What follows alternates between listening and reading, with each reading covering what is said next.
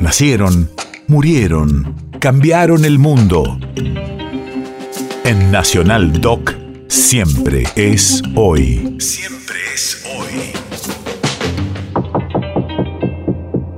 13 de mayo 2003.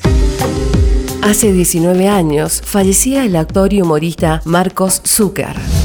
Radio de la memoria. Comenzó como galán, pero poco a poco se destacó en la comedia. En Chile realizó durante siete temporadas la comedia musical El violinista sobre el tejado.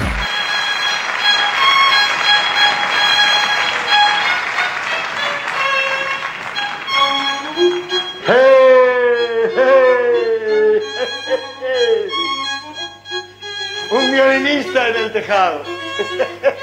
Qué loco, ¿eh? Estamos en Rusia, la Rusia del zar, en Anatevka. No nos va mal, no. Nos morimos de hambre tres veces al día. Pero cuando nos toca reír, igual nos reímos con ganas. En Anatevka cada uno de nosotros es como un violinista en el tejado.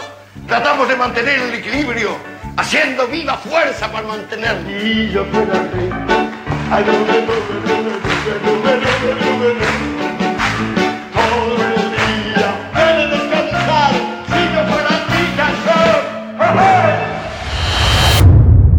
País de efemérides.